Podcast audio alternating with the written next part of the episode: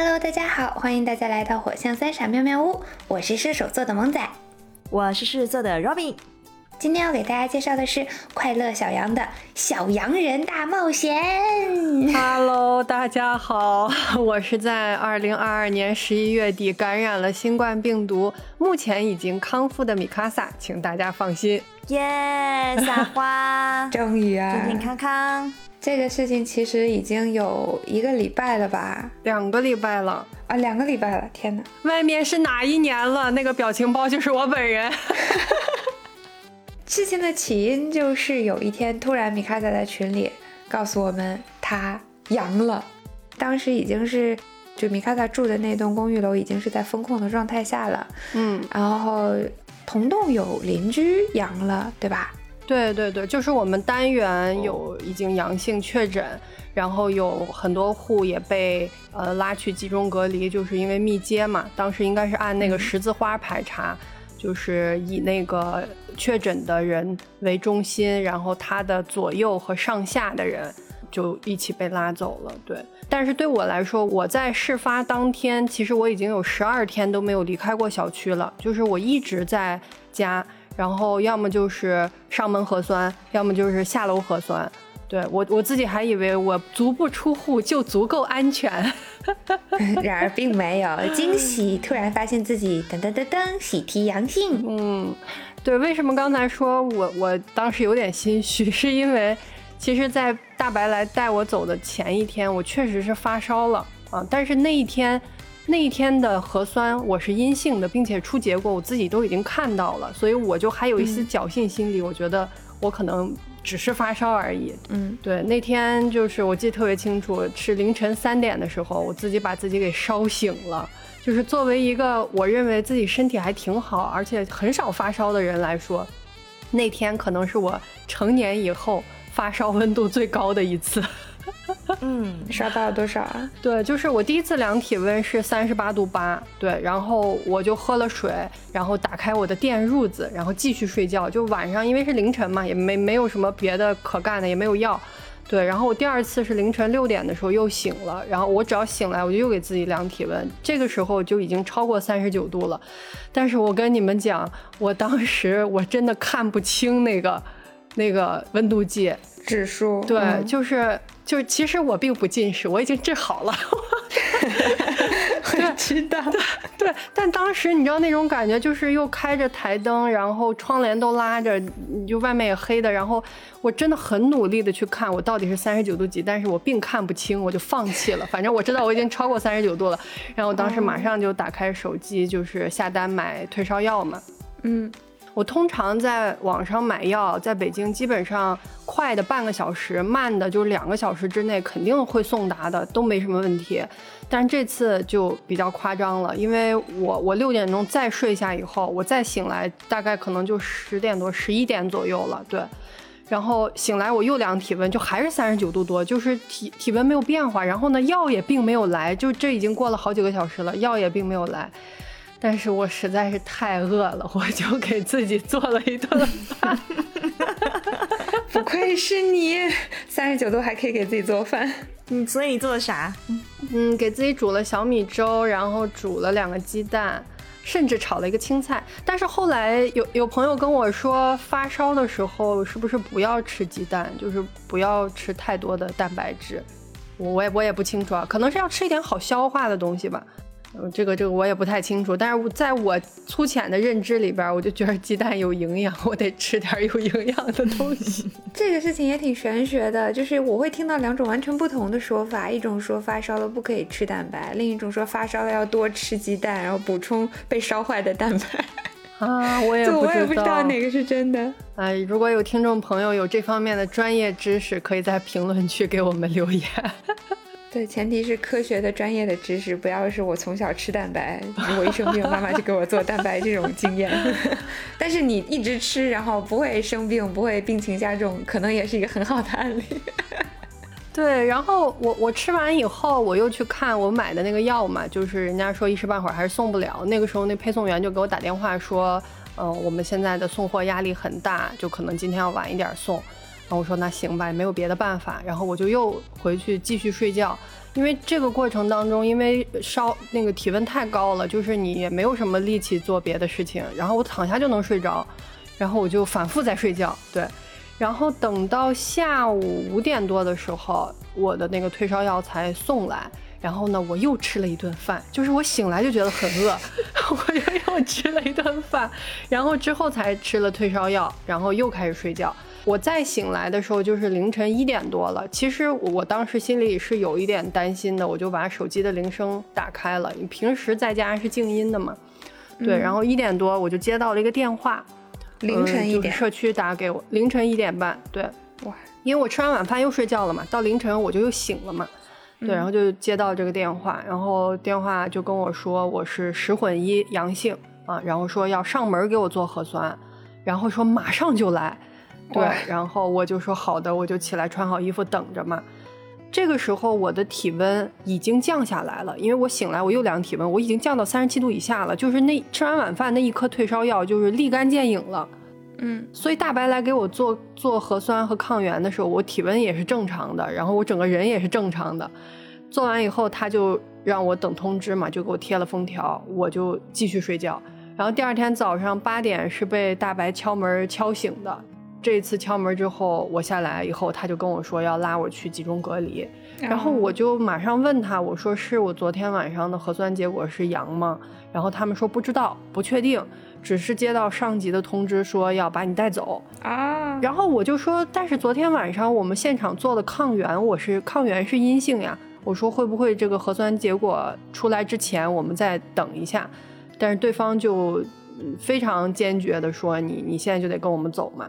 因为大概在一周之前我们单元出过阳性，因为大家都很恐慌，就都收拾了行李，就怕自己突然凌晨被带走嘛。所以我之前行李是收拾好的。我就速度很快的把东西都打包好，然后这个时候有一个大白的小姐姐就提醒我说：“说你把洗发水啊什么都带上。”哎，我当时想了一下，我说去酒店为啥要带洗发水？是不是就是病患太多，可能补给供应不上之类的？但是我真的没多想，他让我带我就带上了。就你默认自己要去的已经是酒店了，你都没有考虑过会被拉到方舱这个可能性。完全没有，因为之前我的邻居们都是被拉到酒店集中隔离的，就因为是密接或者十混一嘛，我就以为我也要去酒店啊。而且当时我从那个楼道出来的时候，我以为会有一批人都被带走，因为上一次就是一批人被带走。结果呢，我出去以后，因为大白给我发了那个全身的那个一一防护服嘛，包括面罩什么，你就都已经戴上了。然后等我上车了以后，它是一个专门转运病人的一个小面包车啊，破破烂烂，就像货拉拉一样。对。然后我上去以后，司机立刻就关门，马上启动车子。当时我就问他，我说是只有我一个人吗？然后对方说我们也不清楚，反正我们就是来接你的啊。然后我就问我说那我们要去哪儿？对方也不正面回答，就说很快就能到。然后他就把我拉到了我家附近一个社区的一个地上的停车场，这个停车场上一共搭了八个蓝色的帐篷。然后我下车的时候，因为地面有工作人员嘛，他就问我说：“你是为啥来的？”我说。我也不知道我是为啥来的，就那个时候也没有人明确的告诉我说你是阳了还是密接还是十字花，就没有人告诉我我是为什么来的。然后呢，对方也没多说，就给我指派了一个六号帐篷，就让我进去了。啊，一进去把你塞到帐篷里。对，但是等我进去这个帐篷以后，我就蒙圈了呀，朋友们，因为这个帐篷里不仅有一张床，还有一个马桶。便携性马桶啊，对，就是就是一个便携性的马桶，活动的，就没有上下水什么的，就是一个马桶，其实就是一个桶，然后它里面有一个坑，你可以坐在上面 进行一些灌溉。对，它里面的那个坑应该是一次性的，就是它可以用完之后把里面那个坑拿出来丢掉，然后外面那个马桶还是那个马桶。天哪，哎呀，然后就是这个帐篷应该是那种很专业的那种防风的帐篷，就是它隔温基本的隔温是可以的，虽然底下有点漏风了，但是我后来我我自己把这个帐篷加固了一下。然后呢，屋里还有一个电暖气，有灯，有插线板，还有一个非常简易的小桌子。我八点多到了，然后到中午十一点多，工作人员就给你送饭来了。这个过程中没有任何人告诉我要干什么，就只是让我在这儿待着啊。然后他就送了一盒饭过来，然后我就是虽然头一天发高烧，但是我胃口还不错，我就吃了。你发高烧的时候胃口也很不错呢。对，然后我就乖乖的吃了这个午饭。对，因为也不知道会在这里待多久嘛，我觉得还是趁热把饭吃掉比较好。嗯，对。然后这个期间，我就一直尝试和公寓的这工作人员联系，因为我想要确认我头一天晚上的核酸结果嘛，我觉得这个是最重要的啊。然后呢，对方就跟我说已经确认你是阳性了，我就说那我想看一下报告。但是对方就一直没有发给我，因为我是单检，所以一定会是有一个那个明确的这个单采报告的嘛。对，这个过程当中呢，就一直在和各种工作人员打电话、发微信，就是想问说下一步我会怎么样，会把我转移到哪儿啊，要怎么安排？但是一直没有什么明确的答复，一直到晚上六点四十的时候，天已经黑了，然后这时候突然有人在外面大喊我的名字，然后我就赶快出来。结果呢，又是一个转运的小面包车，就让我上车。我就问说要去哪儿，对方说不知道要去哪儿。然后我就提出来说，因为我没有看到自己的阳性报告，所以我要求复检。啊，这个也是那几天就是大家也互相转发的一些，嗯，如果被通知要转移的话的一些基本的确认的方法吧，就说你不要莫名其妙的就就跟别人走了哈，嗯，然后我就再三强调，我说我没有看到我的报告，我想复检，然后对方突然就跟我说说那你上车吧，拉你去做核酸。然后这句话就令我非常不适，因为你当时明显感觉他就是在哄骗你，希望你赶快上车就完事儿了。对，嗯。然后我就说：“我说您如果不知道要送我去哪儿，那我能不能问问司机师傅？他开车的，他总知道要往哪儿开吧，对吧？”嗯。然后呢，一番对峙以后，最后那个司机说要去马泉营的方舱。哇，整个过程其实现在你虽然讲的好像很轻松，但我听起来觉得还是挺后怕的。嗯。周围都是很多不确定性，你也不知道接下来要去哪儿，对他们也不告诉你，什么都不告诉你，报告也拿不到，去哪儿也不告诉你。然后他们明显是知道的，但他们又在哄骗你。我觉得这是最可怕的。对，这是一个令人心里非常不适的点。就是其实从到今天为止，反过头来想，你说生病也好，或者怎么样也好，如果这些事情你是确定性的，我觉得以我们的年龄。和我们的阅历，也不是说多么了不起的人吧，但是我们是可以接受这些事情的。但是在那个阶段，你内心最大的恐慌是来自于不确定性和未知，就是你不知道怎么了。所以当时我在担心的一个点，还是还有就是说，你你并没有给我我的这个检测报告。那如果我没有阳，那我又去了方舱，我是不是会更危险？或者说没有必要折腾这一趟？对，所以我内心就是充满了抗拒。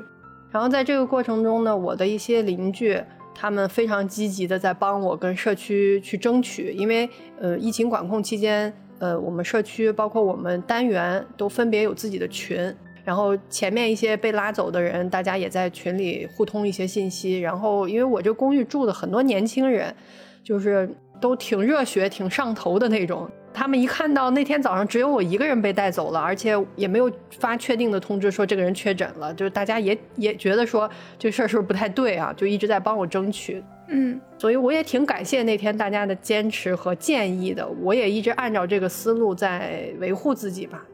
嗯，多亏了大家了，不然突然摊上这样一个事情，我觉得大部分人都是脑袋一热，或者是蒙圈或者害怕的时候，也就都服从了，人家让干嘛就干嘛。是的，是的，是的。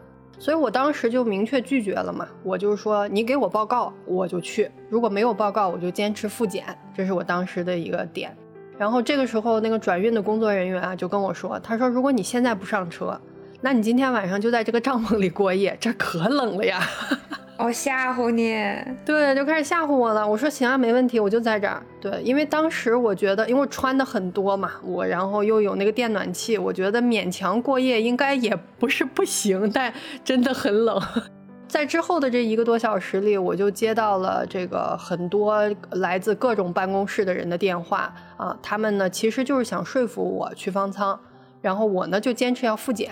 对方呢就说现在呀，因为这个人数比较多，复检呢要区里批复，现在处理不过来啊，也不会同意的。那我就说，我就说你你你认为什么样的申请流程是正常的，你就怎么操作啊，我就等就行了。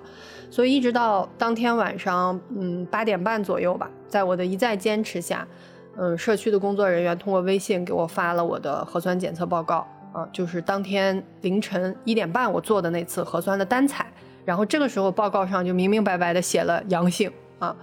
然后呢？正当我心灰意冷，准备在帐篷里度过一夜，第二天老老实实去方舱的时候，事情又发生了变化，还有转机。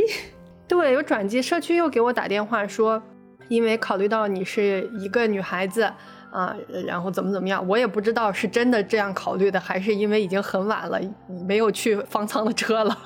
不知道什么原因，就跟我说，呃，决定把你转移到附近的酒店暂住一晚。然后跟我说的理由呢，是说帐篷里边晚上太冷了，不适合过夜啊，让我收拾东西准备出发。然后正当我以为这是我努力维权的结果，准备上车的时候，我发现这个区域里其他所有人都从帐篷里出来，大家一起上了车，一起去了酒店。然后我也不太清楚别人都是什么情况，但总之就是。大家都一起去了酒店，但每一个人的情况可能都不太一样。有的人是已经阳了两天了，有的人是只是密接啊。但是大家最后都去了酒店。阳了两天是在那儿待了两天吗？还是说他转运过来？不是不是，他是在家里阳了两天才被带到的这个帐篷里。就是所以说大家，所以说每一个人面对的那个事情处理的节奏都不太一样。哦，整个过程真的挺恐怖的。我觉得，如果我突然面对的话，我肯定处理不到这么好。你也谢谢那些一直在给你支招的好伙伴们。因为当时听说米卡萨遇到这个事情的时候，我第一个反应是要做好可能要阳的准备。但是我特别特别担心的是，因为他前一天晚上刚发烧嘛，然后如果在那个帐篷，因为他要拍照给我们看，嗯，虽然是一个专业的那种挡风帐篷，但是毕竟北京这个天气、这个季节外面特别冷，然后那个床。天呐，那个船的床的长度，我感觉米卡萨脚都伸不开，都伸不直那种。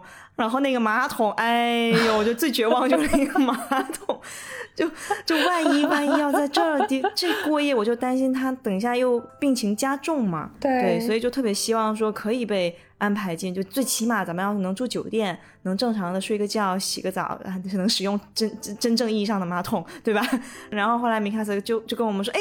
好像要去酒店，我们特别开心。对，就哇，太好太好，赶紧去，赶紧去。那然后你去了之后呢？对，到了酒店以后，我第一反应就是我要赶快洗个热水澡，因为真的在外面从早上八点到晚上十点就待了一天嘛。我就是还真的是挺冷的，我就想洗个澡，因为我很担心突然会不会又有人来敲门，又要转移我。那起码我能舒舒服服的走，对不对？对，哎呀，我记记得特别印象特别深。当时米卡萨去了之后，他立刻跟我们说他到了，然后他说先不跟你们说了，我要先洗个澡，万一等一下有人拉我，我先最起码我要 洗的干干净净、舒舒服服的走。嗯，那就是后面就一直住在酒店里喽。嗯，对。之后在酒店就是每天工作人员会给你送三顿饭，然后呢自己好好的吃药，其他时间全睡觉。药是发的吗？还是自己带的？嗯，一开始的时候他说让我等等着给发药，但是我等到第二天中午的时候还没有人发。嗯，但是我当时其实挺理解的，因为那几天可能。呃，就是突然确诊的人会比较多，各方面的补给都跟不太上。我就说，那如果我自己能买药的话，我就自己买，因为他那个酒店楼下是可以收快递的嘛，也可以叫外卖嘛。对，然后我就呃买了一些药从网上，让我妹妹也帮我买了一些。对，因为有一些限购啊什么的，对，一个人不能买太多。嗯，对，然后我就把药都买了。然后等我把药都买齐了以后，我也就再没有去问还会不会发药这件事儿啊。我觉得把那个药留给其他没有买上的人吧。嗯，然后这个阶段，我的这个公寓的负责人，我不知道他是公寓的，他应该是代表公寓方吧，就他不是社区的人啊。有一个负责人，嗯，他就给我送了一些，嗯，这个 VC 泡腾片，还有一大兜的中药，啊，就是在医院开的那种，呃，配好的配方，一小袋儿一小袋儿的那种中药啊。然后他就说你喝这个也可以，吃药也可以，然后并且晚上他给我打了个电话，就安慰了我半天嘛，就说你一个人，呃，这个不要担心，说我们这个，呃，根据我们的经验，呃，最短的五天，最长的九天，就大家都会康复的，就说你就在那儿住着就行了。然后我我就反复跟他确认，我说那还会不会再转移我，还会不会去别的地方？因为我一想到那个帐篷，我就 你可别提了，我一看到那个照片，我也要晕倒了。这什么荒野求生？对，然后他就说，他说他们也不能够确定，但是他说会帮我争取。但是实际上我就是一直在这个酒店住到了我这个康复啊，然后抗原和核酸检测都变成这个阴性，一直到出来我都一直在这个酒店，就还好吧。对，但是后来我也想了想，就是其实很多人去方舱也就去方舱了，嗯，包括这个过程当中，就其实。我到晚上到酒店的时候，我也跟我妈妈说了一声这个事情嘛，因为我其实当时心里想的是，如果有什么意外情况的话，我不希望她一脸惊恐的，就是听到别人去讲任何事情，我我来告诉她现在的情况，我告诉她我怎么样，我很安全，我觉得她会更放心一些吧。就是，而而且这个阶段，我妈也安慰我，她说。嗯，就说虽然呃这个得了病，这个很担心，但是兵来将挡，水来土掩。说如果最后实在没办法，人家让你去方舱，你就去吧，该咋治疗咋治疗。他就这样说，然后他这样说，我心里一下就也没有那么的嗯抗拒和难受了。我就觉得那去就去吧，对。哎，那你在酒店住那几天，其实咱们还是发生了挺多事情的。呃，哇，那一天简直就是狼狈本人。哎呀，就是米卡萨被拉走的那一天，就发生了很多事。对，嗯，关注我们的朋友应该知道，我们有在参加日坛公园办的一个叫“无限派对”的活动，然后刚好，呃，米卡萨被拉走的那一天呢，我们有一个直播。就是他到了一个战队导师抢人环节，他们搞了一个直播活动，要所有的选手们都要上。开摄像头上直播，然后跟大家打招呼，跟导师互动等等，有这么一个环节。然后前一天其实还彩排了呢，就感觉日坛公园对这个活动还挺重视的。然后他们也反复叮嘱大家，这个视频要怎么呃，大家发言的顺序是什么呀？视频怎么设置呀？包括那个房间怎么布置，背景怎么布置什么的，都说的特别特别细。然后彩排走完了，然后这所有东西都准备好了。然后第二天，咣，米卡萨不能来了。我一开始还怀着一些侥幸心理，我。想着说，我早上被转移了，我我下午到酒店了，我晚上还能参加吗？对。但是那天到下午的时候，我就隐隐觉得我今天可能要流浪在外了。对。那天米卡萨在大半夜被拉走，他不是人家叫他带上行李吗？米卡萨带了什么行李呢？他除了带上人家交代的洗发水，然后带了电脑啥的，他连那个麦克风，然后 所有一整套录音设备全部打包带走，就特别特别有先见之明。然后本来是他这个直播活动不是说要就比方说像我们火象三傻是三个人嘛，他也不是说一定要三个人都出席，反正如果每个战队一个框，你要能线下在一起的话，你俩挤到一个摄像头那儿就可以。对对对。但如果你线下不在一起的话，就只能派一个代表站一个框，因为他直播好像是有那个为了保证流量就顺畅嘛，直播顺畅，信号顺畅，不要太卡顿，所以他会限制那个同时在线的人数嘛。所以我们当时就一致决定，我们要派米卡萨出场。对，因为米卡萨作为妙妙屋的外交官，对吧？这肯定是他呀。然后他庞大呀，我 不管是从形象上，还是语言表达，还是气质上，都是我们的绝对的当家花旦。然后我们就米卡萨很欣然的接下来这个任务，然后我们就满屋欢腾，就耶，这次直播一定没有问题，太好了，我们就期待米卡萨闪亮登场，然后。然后我在帐篷里 和一个移动马桶在一起。那一天是这样的，就是呃，因为有彩排嘛，然后米卡萨特别特别激动的，就是布置各种什么打光的角度，哎，人家还还有其他的这个参赛的其他的其他成成员还跟我们说，哎，你这个角度应该怎么摆，然后建议建议我们说在那个镜头里面摆上我们那个火象三傻的一些，比如说广告牌儿什么之类的。哦，米卡萨全都准备好了，哎，结果背景变成了帐篷里面的床和马桶呢。哎呀，而且最关键的是，就是之前是林恩告诉我的嘛，就是说要怎么怎么布置会更好一些。但是你知道那天在帐篷里面，我我其实这些都不是最关键的。其实你说网用手机的网也行，但那天最关键的是，我是穿着那个大白的防护服的。我不可以把那个脱下来。哇，你要这个形象上直播，我跟你讲，一下子吸引了所有人的关注，然后全场的焦点就会变成你。我跟你讲，哎呀，总之那天就是到了中午、下午，我们觉得大事不妙的时候，我就赶快把萌仔拉到群里，然后安排了跟那个节目组也说了，我说我这边一些临时的情况。安排萌仔去临时顶上，然后萌仔非常认真的用了一下午的时间给自己打造了妆全套的妆造，真的是一下午。我甚至还觉得就是嗯，因为我平时的形象都非常的社畜，然后这次既然是以代表妙妙屋的身份去参加直播的话，我觉得还是要有一些妙妙屋的气质在，我就把自己。箱底已经落灰了的，都快被虫蛀的洛丽塔抠了出来，套在身上。然后你穿了那样的衣服，然后把蝴蝶就胸口还有蝴蝶结那种，你戴穿那样的衣服，你就要做一个适当的头发。然后我又在那里打开了小红书，找了一些教程，然后现学 现卖，卷了一下午的头发，你知道吗？啊，萌仔为了保住自己一米五的。二次元形象，一米五的可爱萌妹子的二次元形象。哎呀，萌仔，萌仔太不容易了，我太能。我最过分的是，我甚至还给自己剪了一个刘海，因为把头发卷起来以后，我觉得，嗯，大脑门是不是不太二次元？如果说二次元的话，当然是要有刘海的。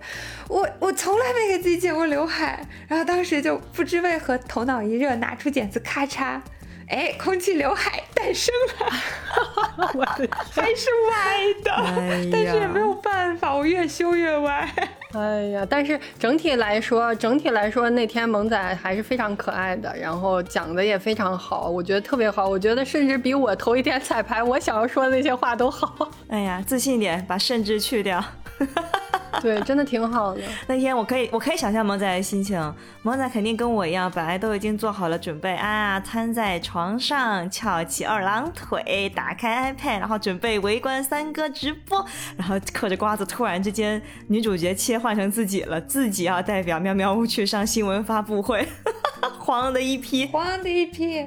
然后当天我们也都大家都很重视这个直播活动嘛，对，所以呃一直就是到这个直播结束以后，嗯，我才跟喵喵屋，还有跟乔大王，还有惠子小姐，我们有一个这个妙妙屋工作群，然后我们一起打了一个语音，就我给他们同步了一下我的情况，对，那个时候应该已经是要通知我，呃，去酒店了，对我才跟大家同步了一下我的情况，我们还是顺利的度过了那一天。对，而且其实这边还是蛮感动的，是说，嗯，后来米卡萨也把这个情况也也都同步给了，嗯，就日坛公园嘛，因为我们接下去其实还有很多参赛的环节，呃，当时也做好了，因为米卡萨失声了。然后我们就特别担心他在那个原计划周六的那次录音当中，他可能还是唐纳德。然后我说这这可怎么办？所以就嗯就跟那个小伙子老师也说了一下这个事情。然后特别感动的是小伙子老师当时就说没关系，我们等米卡萨，米卡萨什么时候好我们就什么时候录音。感动，对，就非常非常的感动。然后大家也都非常的关心米卡萨的整整个健康的情况嘛，就就也就纷纷发出了那个那个叫什么？对，声援和关怀。对，所以但是非常棒的是，后来米卡萨还是很壮壮的，就他应该是在我记得是录音前一天吧，声音就恢复了，基本就已经恢复的差不太多啊。到录音当天的时候，对，到录音当天，小伙子老师说，哎。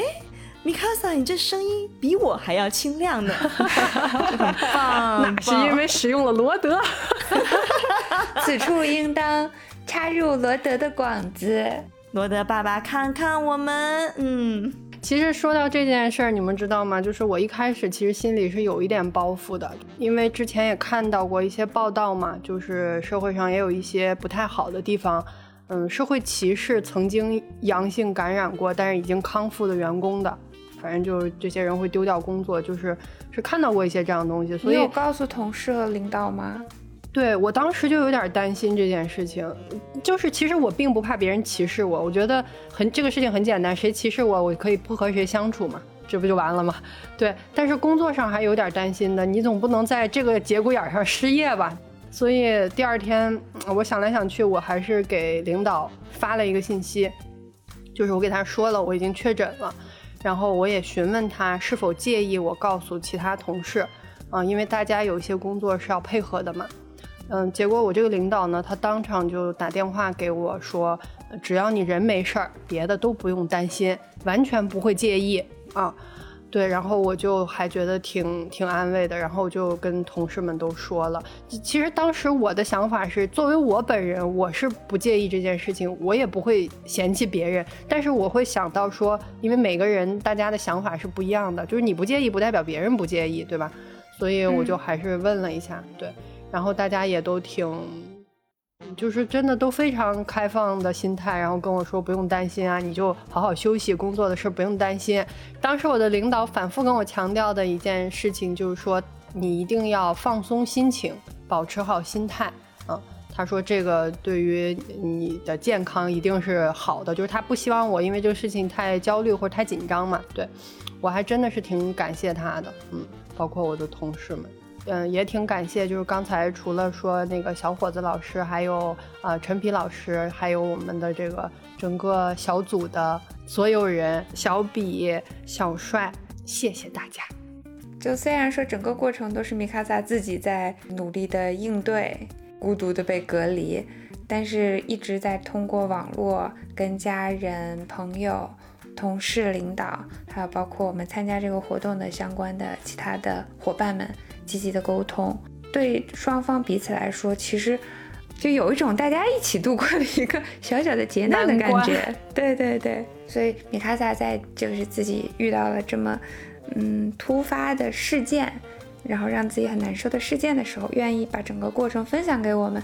其实作为朋友，嗯，陪他经历这一些，哪怕不是陪在他身边，但只是一直嗯能够很快的得知他的最近的近况，也是很开心的事情。嗯嗯，而且当时我就在想，我们要赶快做一期节目，把这个建立。原来是当时就想了，天哪！只有我是今天才想到这个事情。嗯，对，所以不只是分享给身边的朋友，同样也想分享给听众朋友们。对，因为其实有一个点，就是在此之前，大家的恐慌的情绪是有的。嗯，因为事到如今，到今天，今天已经是第十四天了。啊，事到如今，就是一些这个政策不是也在嗯变化嘛，然后整个这个呃防控和以及阳性患者。后面怎么怎么这个自我康复这些方方法全都调整了。那之前可能是拉到方舱去，拉到酒店去，现在呢都让大家自己在家居家隔离了。所以嗯，大家的情绪可能嗯不会像之前那么恐慌。但是我也是猜测，因为我已经康复了，我不知道现在大家是什么样的东什么样的心态。但是从我们的角度来讲，我我就是单纯的想把这个过程告诉大家，就是嗯，其实没有那么可怕吧？对。嗯嗯嗯，反正感觉米卡萨整个这还是一个比较积极正向的个案吧。对，我觉得我的这个案例挺标准的，包括我后边这个在酒店的这些天，就是整个这个康复的过程。嗯，其实因为我也看了网上一些大家分享的，说大概几天呃会发烧，然后几天会嗓子疼，呃几天会咳嗽，怎么怎么样，就我觉得我那个过程还挺标准的。对。就是也给大家说一说，我都吃了哪些药哈，就不一定是一个最科学的配方，而且每一个人的身体情况不一样。嗯，我只是把我的实际情况说出来供大家参考。嗯，我在第一天发烧的时候，我只吃了一次布洛芬，吃了一粒啊，然后之后退烧了。之后呢，幸运的是我再没有发烧，对，然后再之后我就是在第三天的时候，因为剧烈头痛，啊，我又吃了一粒，我拿它当止痛片吃了，对。嗯，然后从在酒店的第二天，我买了药开始呢，我吃的药一共有以下几种：莲花清瘟，大家都知道的；然后蒲地蓝消炎片；然后还有这个治疗嗓子疼的甘草片和川贝枇杷膏，啊，然后还有维生素片和 VC 泡腾片。嗯，所有的这些药呢，除了蒲地蓝消炎片，我吃了三天，其他的药我都老老实实的吃了七天，就都是按顿按量吃的。我当时甚至在手机上设了非常严谨的吃药提醒闹钟，就是哪些药吃三次，哪些药吃四次。对，对我是严格按那个要求去吃的。对，然后就是大量喝水，那个酒店每次给你送水会送就是一箱矿泉水进来啊，就是十二瓶吧。对，然后你就使劲喝水，使劲烧开水喝开水。其实它应该是促进你的代谢吧。对我也基本上就人家嘱咐的这些我都按要求做了。对，然后我的身体也非常争气。米卡萨体质应该算我们中很好的了。嗯，平时也有坚持锻炼。对，然后就顺利康复了。大概是在。嗯，第七天的时候，就从我发烧那一天算起，我在第七天的时候，我的抗原就转阴了，嗯，然后在连续两天抗原是阴性的前提下，又安排了核酸的单检啊，然后核酸也是阴性，然后就被转运回家了，大概就是这样的一个过程。嗯，然后在米卡萨转运回家的之后，很快我们就失去了方舱。对，然后我就。我就开玩笑，我说我就是夹缝中的，对夹缝中的小洋人，就是出来以后很快，这个好像方舱也不是全部关掉了，可能是关掉了一部分，有一些方舱还是保留下来给这个确实是需要这个密切的观察和治疗的人去使用的。那普通的像我这种发烧，然后没有什么其他症状、严重症状的，可能就。安排大家在家里去这个自愈了，那政策就调整了很多嘛。然后现在北京也放开了许多，嗯，很多一些地方你去只要查你的这个健康宝是绿码啊，不再查，不再像以前一样严格的说要你四十八小时核酸还是七十二小时核酸了。对，这其实就是很大的一个变化吧。然后包括社区的工作人员也告诉我说，呃，不会再有上门核酸了，因为本身我出来的时候他们是跟我说你还要居家七天嘛。然后第一天和第七天的时候会给你做核酸，中间每一天你要发你的抗原的这个检测的照片给这个社区的工作人员，呃，但是在第三天的时候，他们就跟我说，呃，不不，后面不需要这些操作了啊。然后今天最新给我的答复是说，要我在第七天的时候再发给他们一个我的抗原的结果，然后他们才去给我解那个健康宝的红码，因为我现在还是那个集中隔离的红码嘛，就是说。我可以出去，但是一些公共场所我还是进不去的。对，所以我决定还是老老实实在在家待几天吧。啊，那就是说你其实物理上的自由虽然不受限制，但因为现在的政策是很多地方都需要扫码，有一个绿码才可以通行，所以因为你是码是红的，所以你暂时可能还是有一些自由受限。是的，是的，是的。但是我现在这个阶段应该是有无敌 buff 的，我应该借这个机会好好出去玩一玩。不要相信这个，不一定哦。哎呀，对对对，是是会有二次、三次感染的。但是，嗯，就是我在网上看的一些消息，我也不确定是不是真的科学准确啊。就是说，嗯，刚刚康复的人可能会有一个，你比如说三十天或者是四十天这样的一个，嗯，相对比较安全的期限吧。对，就是因为你刚刚经历过这个病毒。但是我觉得，因为嗯，人体也在变化，病毒也在变化，所以很多事情也不好说。我们也不是什么不具备专业的这个医疗知识啊。我是觉得从另外一个角度讲，就你从身边的人的角度讲，你觉得自己康复了，但是这个病毒本身不是也会有潜伏期嘛？也有可能说它其实还在，只是说你现在症状已经没有了，或者说检测的时候那些特定的地方的量。就因为它检测其实是有一个剂量的嘛，它病毒要到一定的数量，它可能才能测得出来，就有一点点的隐藏的，它是测不到的，就不到那个数值就显示不出那些数值。这这可能也是大家会歧视的一个原因吧，就可能会担心说，即便测不出来，你会不会还你还是携带这个病毒的？对，对，所以还是。乖一点，还是要乖一点，还是要乖。我已经决定好了，再在家蹲三天。对，对。然后这里也给大家一个小的呃知识点，就是之前我们说怎么判定这个核酸你是阴性还是阳性，我也看了一个这个解读的一个科普文吧。啊，呃，我大概说一下，可能不太准确，回头可以发给大家看。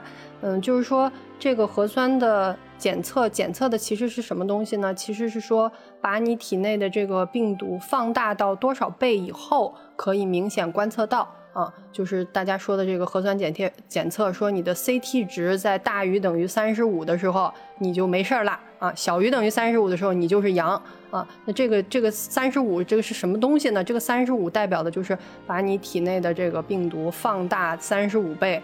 还是说三十五还有其他单位，我也不知道啊。就是放大到这个倍数以后能看能看到。那么有些人，比如说他说我在国外我做了一个核酸，然后我是阴性，我没问题。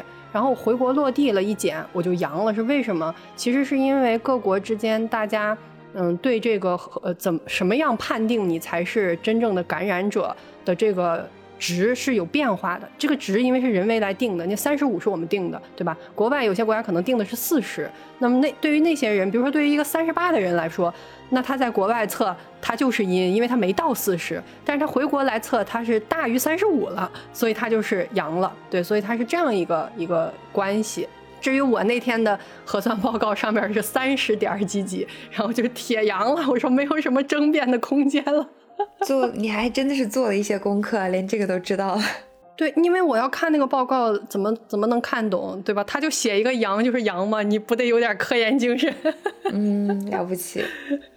我知道它肯定是有一个数值卡在那儿，但是我并没有去研究它到底是多少，以及是大小或者是具体的机理。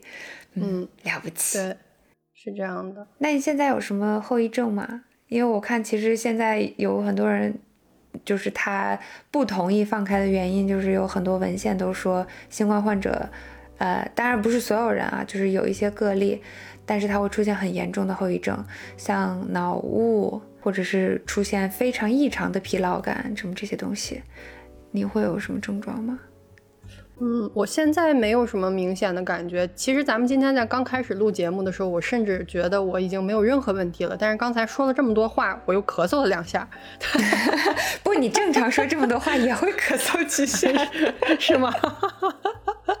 对我，我觉得我好像到目前为止没有什么太明显的后遗症，包括之前大家说的什么会味觉和嗅觉可能会受些影响，这个我是没有的。嗯。依然是吃嘛嘛香的状态吗？对，是的。然后甚至在整个康复的过程中，嗯，有一些朋友是有严重的咳嗽的，我是没有的，我只是嗓子剧痛，但是我并不咳嗽，就是我可能一天咳嗽两三下，嗯，不是说那种一直康康康停不下来，很痛苦的那种都没有。所以到目前为止，我觉得还好。然后这个过程中比较明显的不舒服，可能就是爱睡觉，就是容易困。我觉得这可能就是那个疲劳感吧，就是什么时候躺下我都可以睡着。早上吃完早饭睡回笼觉，然后中午吃午饭，吃完午饭睡午觉，睡完午觉吃晚饭。然后我就想着，那我可能到晚上我就睡不着了吧？但晚上对到十十二点多我又困了，就又继续正常睡觉。尤其是就是还在康复期的那三四天吧，我真的是每天都在睡觉，就是在睡觉中度过的。然后现在的话，我觉得还好，嗯，其实有有一点觉得是因为真的关了太久了，就是我在隔离之前，我在家就封封闭了十二天还十四天，然后又隔离，然后回来又七天。我感觉我这一个月我都没有正常的出去过。我觉得就算没病，是不是也有一些不正常？关出毛病来了。对，就很想出去，在大自然上，但不是在大自然上，在大草坪上 领略狗子的快乐，奔跑领略狗子的快乐。哎呀，希望能早点迎来这一天。嗯，但是就你说嗜睡的这一点，也可能是身体在。修复的过程中，它天然就会比较需要休息，也有可能是你在康复期间出吃的那些药，它可能有一些附加的作用。对对对，因为确实有一些感冒药之类的、止咳药之类的，它的副作用就是会嗜水、会止水。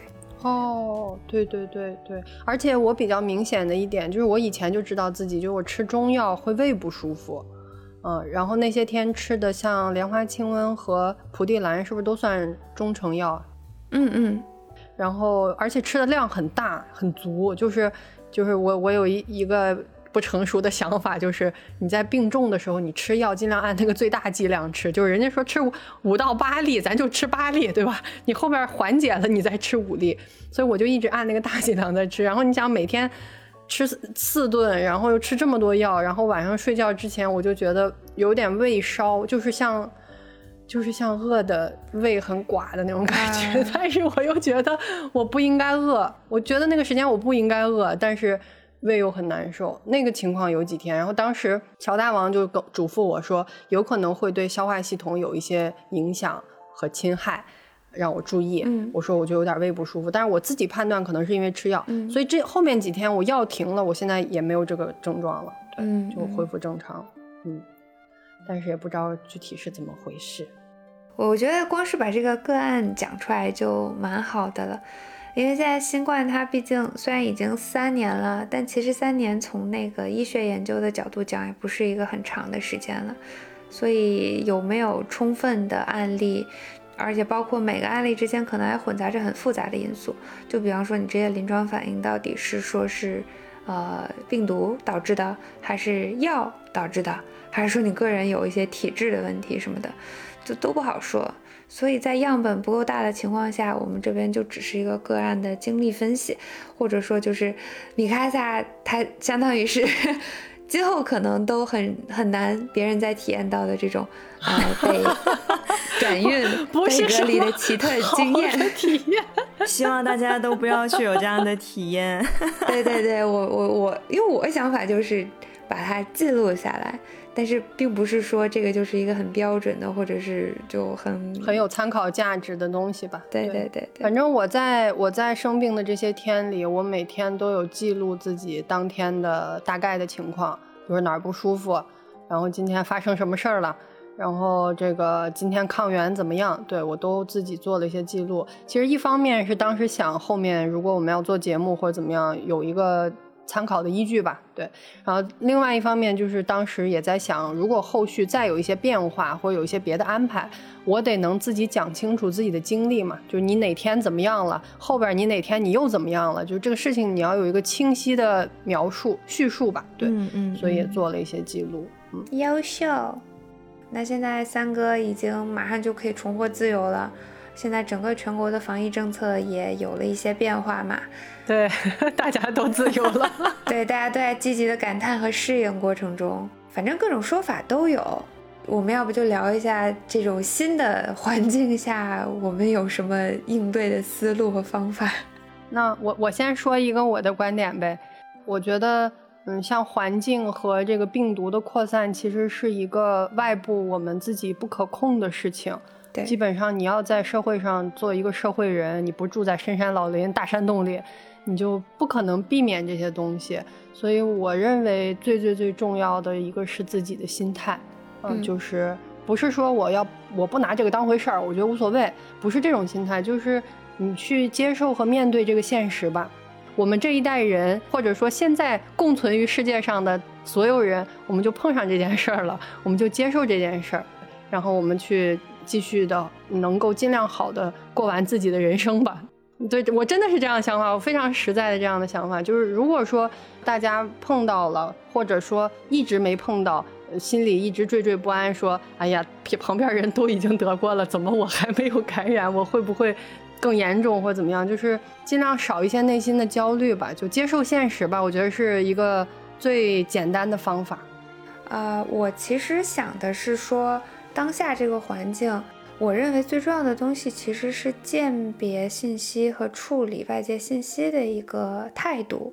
嗯，因为我们就像现在大家在听米卡萨讲他自己的经历，啊、呃，在网上各个角落，或者是在身边，在工作环境里，在朋友圈里，也能看到大家各种各样的经历。今天他阳了，明天他阳了，后天我们全家都阳了，大后天哦我康复了。呃，就是会有说的很夸张的，比方说得了很严重的后遗症，或者是有一些这样那样的并发症，也有一些非常轻描淡写的说完全没有问题，甚至他还治好了我的一些新陈代谢问题什么的。这个我今天下午就在群里看到有一个朋友在分享，得了病之后自己新陈代谢代谢都变快了，感觉非常好，就甚至有一些正向的作用。就我觉得都可以，都没有问题。感谢大家愿意这么积极的分享自己真实的经历，前提是真实啊。嗯嗯嗯，你都不能保证它真实，但是就假装它是真实的。感谢大家分享这些真实的经历，但是呢，个体差异真的是有的。是的，是的，所以。就即便有一个人站在你面前，哪怕他是你的兄弟姐妹，他站在你面前给你拍着胸脯说没有问题，我得了这病，我很快就好了，一点症状没有，甚至我新陈代谢都变快了。但是这个东西落在你头上，它就一定是不一样的。对对，会不会有不一样的症状、不一样的感受？那到时候不管你出现什么后果，当初那个拍着胸脯给你保证的人是不能 承担责任的，也不能替你去承受这些，所以还是要为自己负责吧。嗯，当然说太过害怕恐慌，就就是两面的嘛。你不要被那些说的很夸张的例子吓到，但你也不要被那些完全没有问题的保证去蒙蔽了。我觉得不管怎么样，防护都很重要，就是只要不得，怎么都好说。但你也不用每天惴惴不安，然后把防护做得非常夸张，出门都就是要穿上大白的衣服，就就严重影响你的正常生活什么的，倒也不必。是的，我同意。而且有一个观点吧，也分享给大家，就是比如说在一些药物的作用上啊，然后这个生病的一些临床表现上，我之前看过一个嗯科普的文章呢，大概的意思就是说。呃，因为就像刚才萌仔说的，每一个人的体质不一样，然后每一个人的环境不一样，这当中的变量非常非常多。你想要得出一个科学的、客观的结论，不是一件容易的事情，就可能要有非常大量的、非常严谨的这个足够的样本，然后去做这个研究和分析，才能得出一个相对可靠的结论。这个事情是我们任何一个人。都不具备的能力，所以在这个过程中，就是刚才萌仔说的，你能够去辨别一些信息，然后能够不被一些太极端的案例去左右吧，是一个挺重要的事儿。嗯，防护也是一个平衡吧。反正我现在就是认真的学习，就看到任何人分享的这种防护的经验，包括各种小区发的、单位发的、人民日报发的各种渠道发的这些这些呃教大家如何做防护啊的各种文章，然后什么囤药清单，我会认真的看。但看完之后还是要结合自己的真实的情况，然后给自己制定计划吧。也不要说拿一份就抄，拿一份就抄，其实落实起来还是 会不太一样。就比方说有一些药品的清单，你不可能，就有的药你已经买不到了，怎么办呢？对，然后还有一个就是，就是有一些功能相同的药，可不要都吃了，别觉得吃的越多越好。对，还有就是，其实我们这些人，包括我们的听众，其实应该绝大多数都是比较年轻的人嘛。嗯，他这种流行传染病的重症区还是。呃，中老年人还有小朋友，我我们难道不是中年人吗？我们还算中年人中比较年轻的那一波。你看你这么壮实，对吧？你还是壮年的青壮年。好的，相信自己。嗯，这恰恰是这一批人，特别是老年人吧，嗯，他们特别的缺乏对这个网络上这些信息的鉴别能力。所以我觉得我们要做的更多的可能是帮助他们去培养一些防护的习惯，嗯啊，购置一些相关的用品，还有就是叮嘱他们各种东西怎么用。不是说就像我们这些在远方的、不在父母身边的，你光是把东西给他买过去寄到他手上还不够，可能你真的得开个视频，手把手的教他怎么用。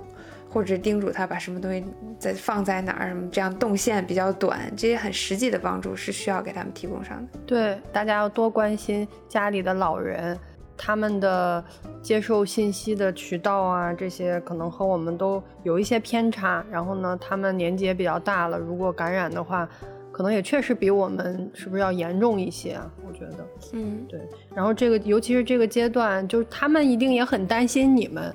所以呢，和家里多一些交流，嗯，多一些聊天，嗯，多一些关心，嗯，挺好的。哎，疫情之下就反而显得就是人和人之间这个群体更重要了。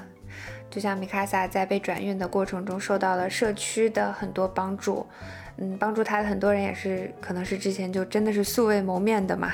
只是大家都住在这个社区里，是的，他们只住在这个单元里，只看过我的头像。然后因为我因为我在那个群里边暴露了自己的门牌号以后，然后在我被转运的过程中，我又突然觉得这样是不是有点不太安全？就是也考虑到一些隐私的问题。因为实际上社区是保护你的，社区是不会把你你阳了这件事情公布给别人的。但是因为那天我等于自爆了嘛，对，所以我就我就我就改了名字，然后把朋友圈关掉，所以他们只看到我的照 的头像嘛。然后后来他们就一直在群里说说，哎呀，人家一个小姑娘怎么怎么样，你们应该怎么怎么样，就一直在帮在声援我嘛。然后一直到后来他们去帮我处理这个事情的时候，有一个女孩子特别的热心，然后她说你把你的那个呃名字和身份证的号码告诉我，就是我们现场在帮你处理这个事儿嘛。然后我我当时其实我一开始是有一点担心的，并不想把这个信息发出去。但是因为那天的那种各种混乱和慌乱之下，我后来觉得有人在帮助你发声，其实不见得是不好的。当然这也只是我的个例啊，也不是说应用在所有的场合下。然后我就把我的这个名字和身份证号发给他了。然后因为我们开着语音嘛，有三四个人都在线上，然后我就听见他们在那边说：“啊，这个人他怎么是年的？他不是个，他不是个小米卡萨自爆了，又自爆了。到时候请剪辑的时候把这个 给逼掉。你看他在各种场合疯狂自爆。嗯，然后我就觉得也很有意思，但是他们依然很热情的帮助我。然后当时我想的是，我说我回来了以后一定要请这些人来家里做做客什么的。就是我真的不认识这些人，我也没有见过他们。对，然后但是我现在虽然回来了，就像萌仔刚才说的，可能我还是一个曾经携带过病毒的人。我觉得我现在邀请人家也不太好，对，所以再再过一阵子吧。嗯嗯嗯，每天要注意积极开窗通风，然后有条件有情况呃，就是有有有有条件情况下就各种消杀，疯狂消杀。对我我是一个非常惜命的人，放心吧。我其实我还有一直有一个疑惑，我也不知道你们能不能解答我，就是我那天回到家以后。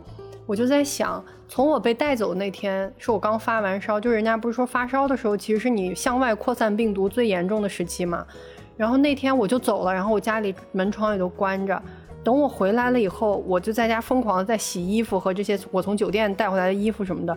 然后我就突然在想，其实我酒店的那个环境是相对安全的，因为我已经阴了三天了，对吧？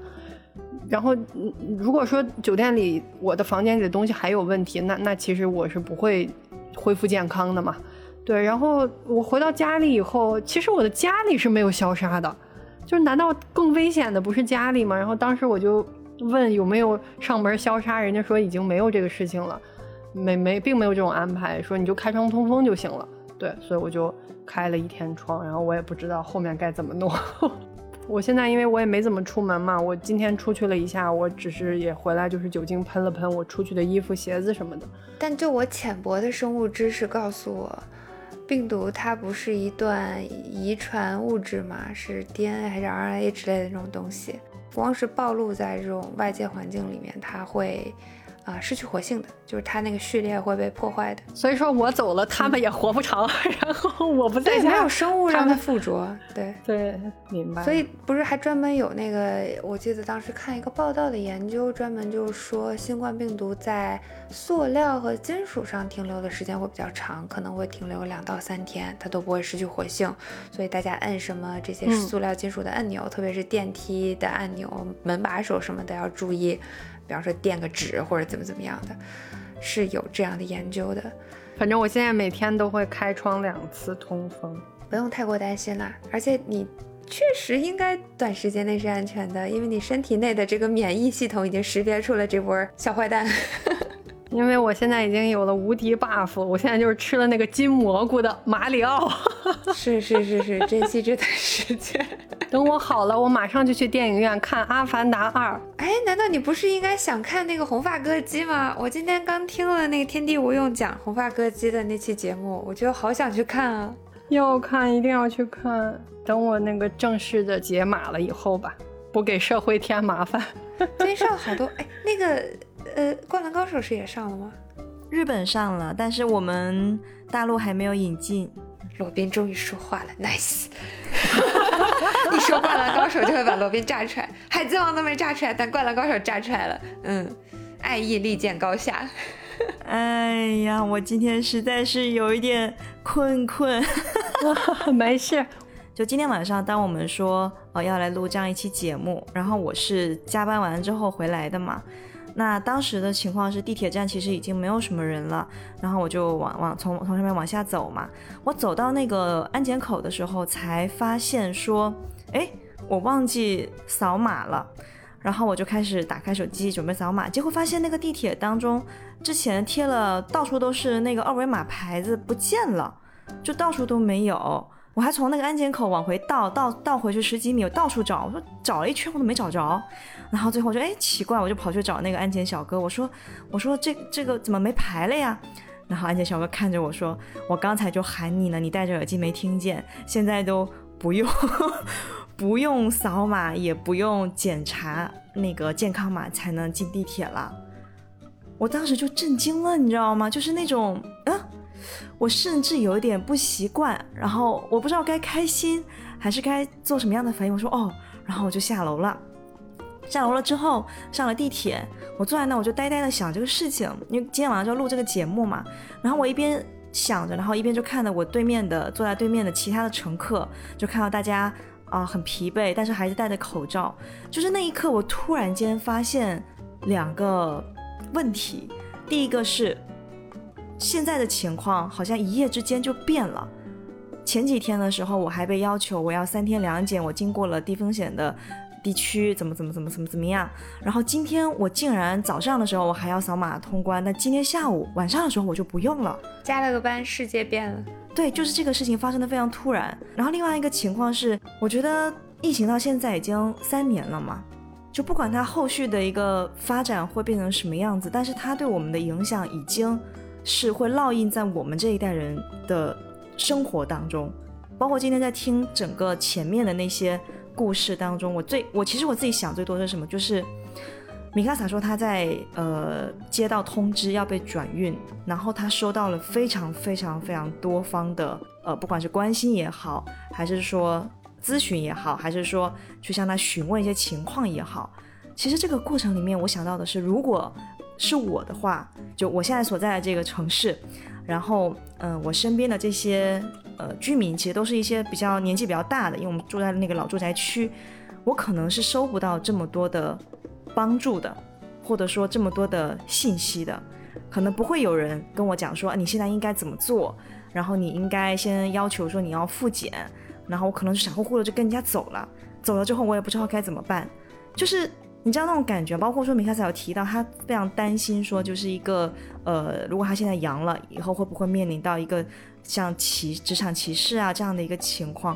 我突然在想一个问题，其实我是一个我听不到远处的哭声的那种类型的人，对我其实不是那种很在乎就外面世界发生什么样的事情的人，我也不知道该怎么样去关心，或者说我要怎么样去表示我的担忧。就然后这件事情突然让我有种反应，就是一方面是如果再遇到这样的情况，因为它不是第一次，人类历史上这不是第一次，以后也不会是最后一次啊。那遇到类似这样的情况的话，不管是我自己遇到了，还是我身边的亲朋好友遇到了，甚至说只是同事什么之间的遇到了，不要有抱有一种奇怪的一些想法，然后去去隔绝对方，或者说去被恐惧占据你的心理。你懂我那种感觉吗？因为我今天在下午的时候还看到有些同事戴起了口罩，就这是一个非常奇怪的现象。他平常是不戴的，就今天突然戴起来了。我现在回想起来，他为什么今天戴起来的原因，可能是因为今天的政策突然间有些放松。那可能这个时候这个阶段，在这个模糊的阶段当中，反而是一个危险度会增加、风险会增加的这样的一个阶段，对吧？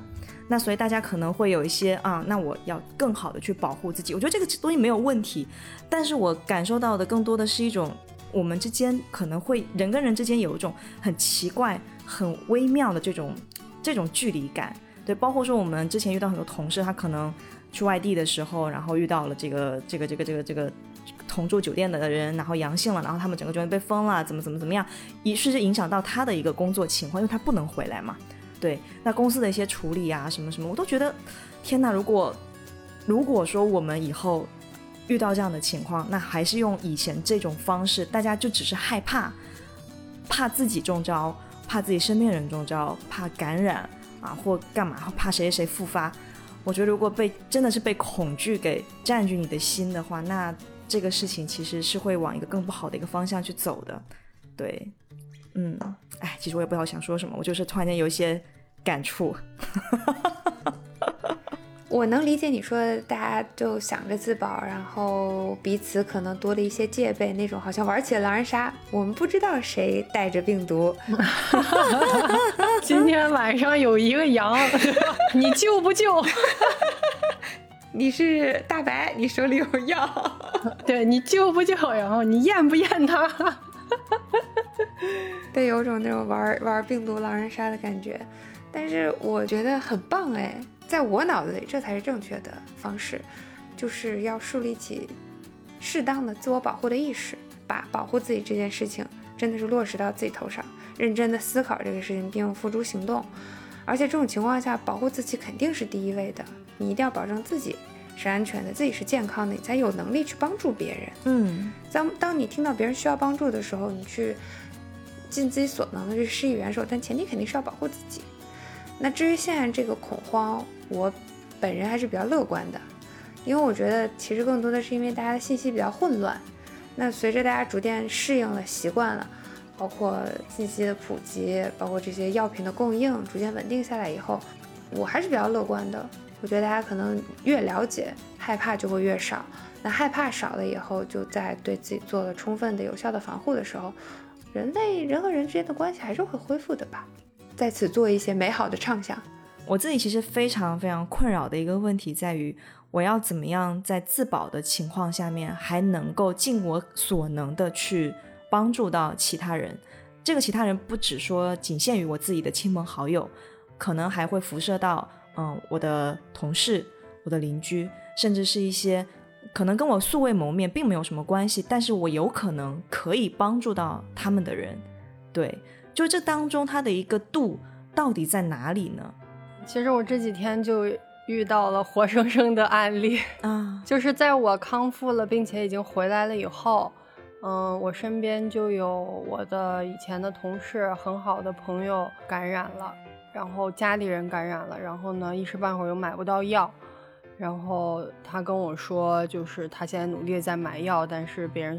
给他送过来，可能今天也送不到，但是家里人已经发烧了，这样的情况，我当时就是我就盘点了一下，我现在手里有多少药，就是因为我还剩下一些嘛，最后我就给了他呃一半的呃布洛芬退烧药，因为我自己就剩一板了，就是一板上大概是九粒吧，应该，我就捡了一半给他，然后又给他拿了两盒莲花清瘟。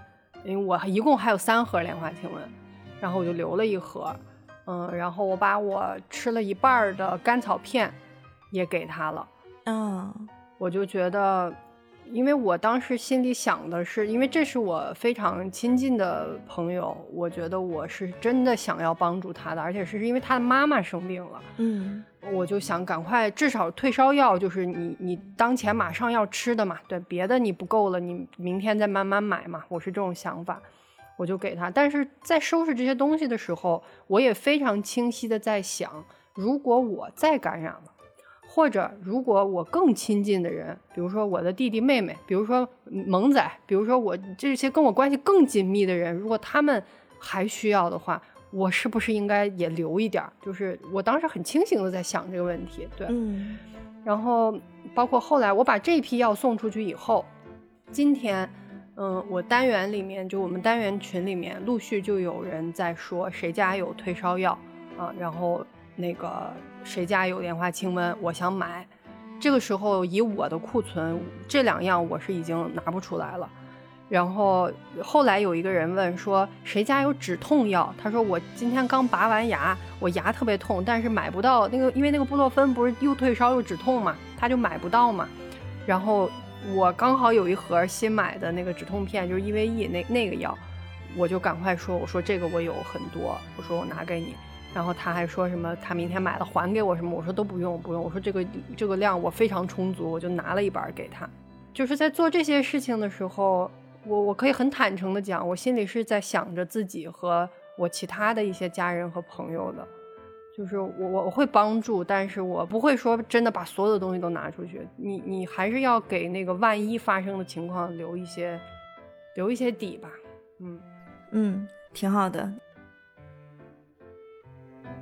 今天米卡才跟我说，你不用管那个策划里面有什么东西，你就想想想关心什么，想问什么你就说就完了。当时我第一个想到就是，啊，让我想想狗子团下一次出国旅游去哪里？我们终于要冲出亚洲了吗？下次一定。下次一定，下次一定。等一下，我还想去北海道呢，到底要去北海道还是冲出亚洲？好纠结哦，已经纠结上了。天哪，我中了五百万要怎么花呢？已经开始快乐的畅想起来。嗯，畅想上了。我们先把火锅吃了吧。嗯，快乐小羊快出来，我们一起先把约了很久的火锅约上。应该会很快了。那以上就是关于快乐小羊的小羊人历险记分享。然后以及我们的一些奇奇怪怪的、缺乏科学专业背景的那个心态分享，对，只是一些个例分享，不代表任何这个有效的言论。嗯，但还是很感谢米卡萨今天的分享。说实话，我听完之后心里还是好受很多，就是觉得如果我遇到这个情况的话，我也有一个参考。对，包括说，哎，我的症状可能会是什么样子，然后啊，大概要备哪些药。对，有没有效不保证，但是真实、真诚是肯定保证的。对对对，那些都不重要，重要的是米卡萨好起来了。对啊，那就是关于今天聊的内容。呃，如果大家有什么科学有效的这种好的资源、好的信息，欢迎在评论区跟我们分享。如果有什么其他的想跟我们讨论的话题呢，也欢迎友善的。友好的，充满善意的，与我们进行互动沟通。你不能要求别人友善，这评论区也装不上防盗门啊！你。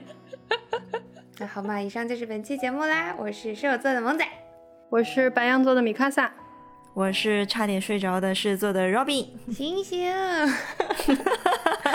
好啦，那就以上就是本期节目啦。我们下期再见，拜拜，拜拜，拜拜。Step one, you say we need to talk. He walks, you say sit down, it's just talk. He smiles politely back at you. You stare politely right on through some sort of